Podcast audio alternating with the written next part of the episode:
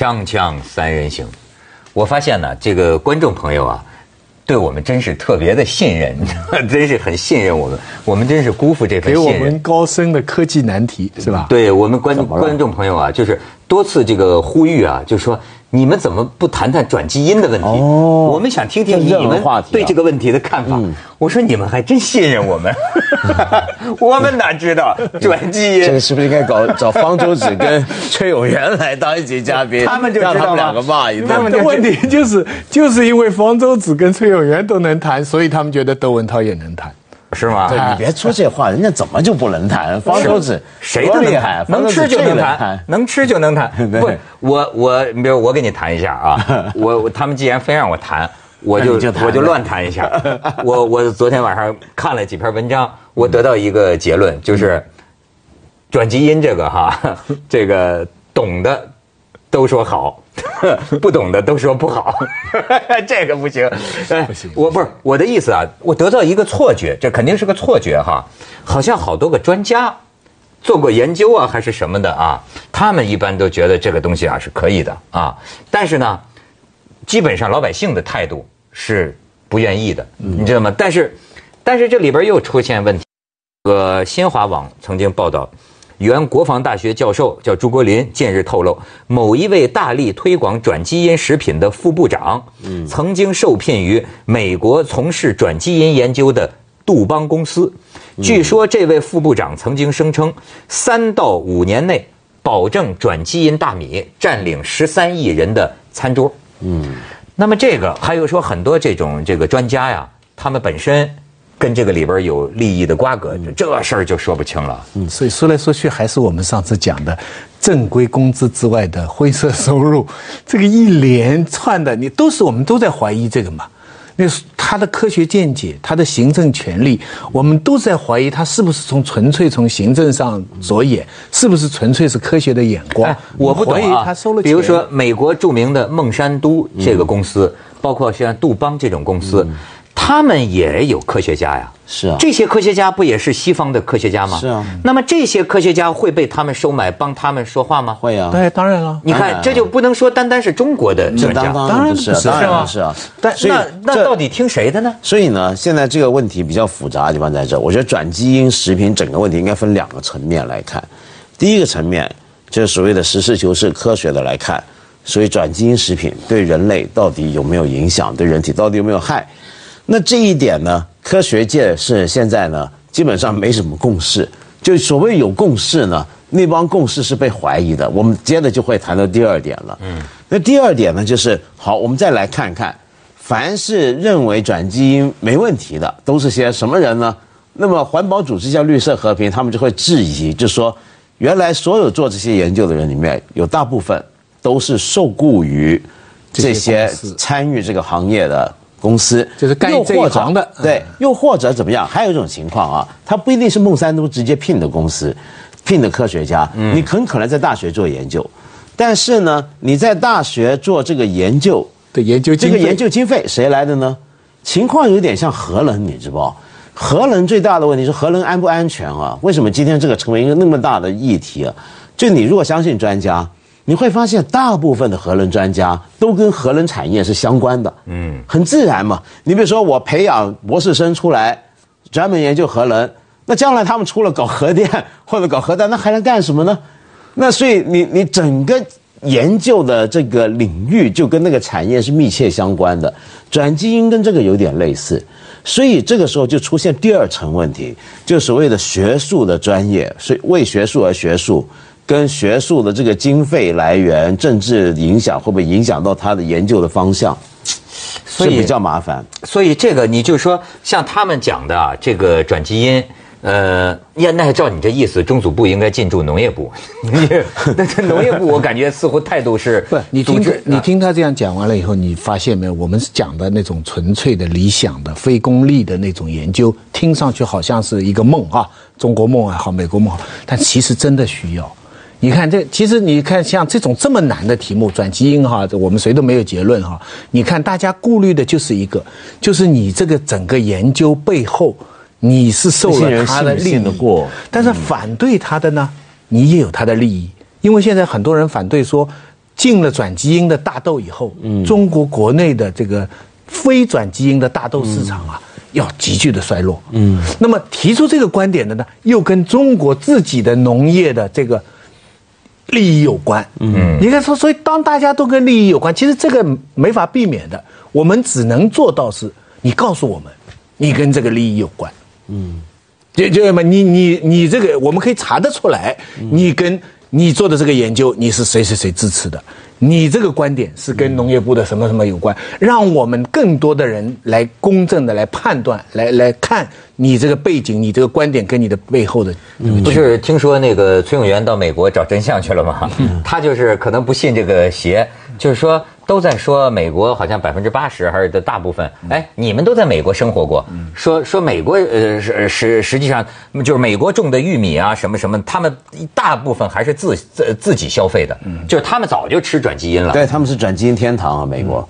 大大致上来说，是不是？美国呢是比较支持转基因的，美国人现在都吃转基因哎，吃啊，然后你所以所以所以美国的 这那个超级市场那些东西，一年四季蔬菜都是个大的不得了，就是英国呢也支持，对，英语系的支持。法国呢就反对，啊，就是政府也反对，对吧？老百姓也反对，其他就这世界上就不不一样的。但是法国呢，就是前两年吧，大概有个判判案，就是他本来政府是反对输入有转基因的食品的，但是他的法院判政府这个做做法是不合法的。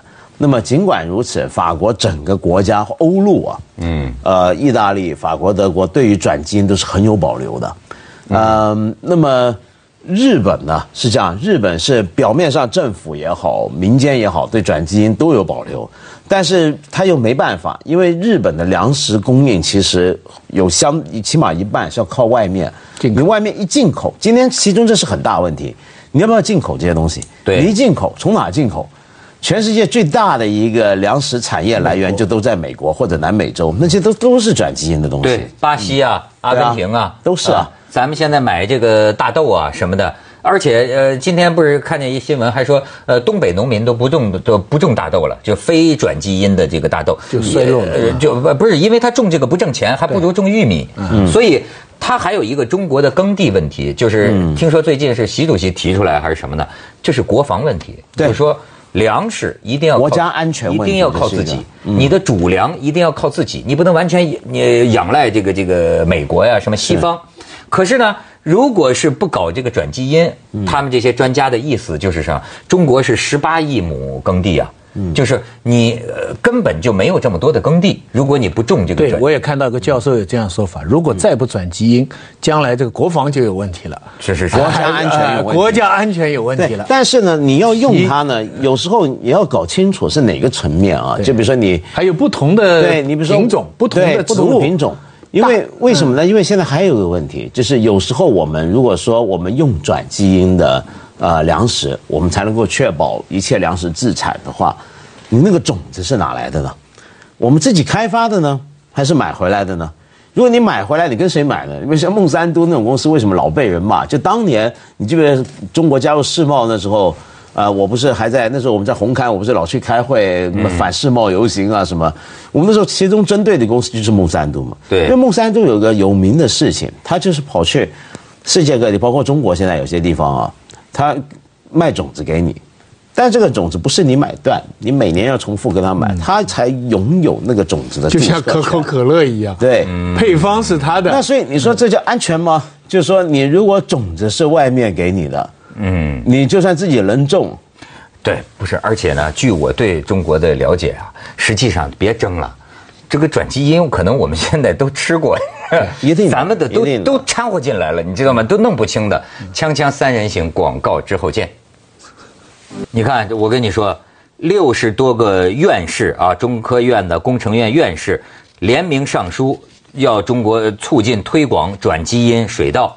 院士说呢，中国没有拒绝转基因的资本。呃，然后呢，再有教授说转基因是灭绝人类的技术，这都是教授。那么你说听谁的？对，所以问题还是刚才那个老问题，学术界我们怎么去信任他们？我觉得这是今天很悲惨的一个情况，因为不只是转基因，包括气候问题还好啊，现在已经叫做有有共识了。呃，你很多问题，比如说核能问题，然后像比如说干细胞的移植的问题、治基因治疗问题，这些领域啊，今天你越来越难找到一个所谓可信的学界共识。为什么呢？就是像刚才我讲的，它都跟产业相关。它为什么都跟产业相关？是因为做这些研究经费非常庞大。对，那你光靠学校本身学单给不起钱的，而且还有个更大的问题，就是那有人就以小人之心度君子之腹啊，说科布这些个科学家为什么主张国家搞这个几百个亿的资金呢？这个嗯学这个这个研这个经费啊，这家伙拿过来啊。但是当然，咱不能不是，就说这转基因要是一同意这么一搞啊，它里面涉及到几百亿的哦对啊科研开发经费啊，是没错你们这就有课题了 但是问我觉得问题就在这，我觉得中国呃，其实这是世界性的，从上世纪七十年代末八十年代开始，尤其美国、英国最厉害。比如说英国大，我们在英国读书，很多现在年轻人去英国留学，你就知道学费很贵。其实以前英国学费没那么贵，它为什么学费那么贵？就是它大量削减了政府的对大学的支持。你一削减支持，它就就要靠靠什么呢？要靠收钱，靠着你学生的钱，靠你外面企业的钱。那所以今天开始演变的，就在大学里面，凡是能挣钱的科目呢，他们都在跟外面拿基金、拿项目，做一些企业想他干、企业喜闻乐见的项目。那凡是企业不太喜欢的项目，像徐老师他们搞这些，那就散到一边去。我们我们最近在研究《诗经》里边的改基因的问题，我们也申请一个春秋年代就有这个转基因识别了，对对对是怎么转？但是我就是不从来不但以这个最大的善意哈来理解咱们的专家学者啊，我觉得还有一种啊，就像我们这种外行的担心呢，是在于什么呢？就是说人类会不会有这种问题？就是说啊，这个科学，呃。我举个例子来说，就是说这个这个治近视眼儿，他们有用那个激光啊，打那个几道。当当年有人给我做，我就没有做。好，那么从今天看，没有什么证据说它有什么问题。嗯，呃，但是大概第一个做的到现在，也许十几年、几十年，眼睛干，他们说啊、眼睛干。呃，有个别的人说什么到老了这个容易看路灯有重影什么的，可是就这种啊，除了所有所谓医学的证据之外，还有一个你对未知的恐惧。对，比如说转基因这个事儿。对对好，有的科学家讲，该做的包括欧盟啊，都投入很大的资金，该做的都做了，嗯，没有证据说明它对人体有害。好，喂猪也喂了，喂老鼠也喂了，甚至你就说拿人体做实验，咱也实验一下，实验完了，你还是害怕，因为你不知道这个基因这东西啊，你几亿年形成的一个东西，你人为的植入一个命令，这个东西你知道，这就像我想起，呃，就是人类的这种雄心。你像霍金，霍金都曾经警告嘛，呃，就是咱们老往那个外星球啊发信儿，就是呼唤有没有这个外星人呐、给人打招呼啊。霍金说这个很危险，因为你不知道他对你是善意还是恶意，对对你他可能到时候招祸足能把你给灭了。他说这就好像你在一个猛兽遍地的森林里大声喊人一样，知道吧？我的我的那么你就是人类，你对未知我的新课题突然就产生了，我们可以研究一下转基因跟反转基因呢是儒家跟道家的关系。转基因相当于儒家改造社会、改造主主观投入，对不对？你这个反对转基因的呢，是道家天人合一，要清净，对不对？我们谁知道多就是人对人的干涉，人对自然的干涉越少越好。对对不对？所以，所以这个中间，这个这个抵抗力量非常强。就像你刚才讲，我们不知道几代以后会怎么样啊，对不对对呀我们吃下来大米以后，给到我们的孙子的孙子以后，到时候他们的鼻子都坏了，怎么办呢？呃，我觉得这个事情必须要更细致的讲，就是说，很多人说转基因违反自然啊，我觉得这个讲法不是太站得住脚。嗯，因为到底什么叫自然？自然是个被充分改造了的东西。狗就不是个自然的对，物种狗不是个自然就是人是人养出来的嘛啊。甚至我们人也不是什么自然的物种，对我们不断在变化，在文化之中产生各种各样的变化。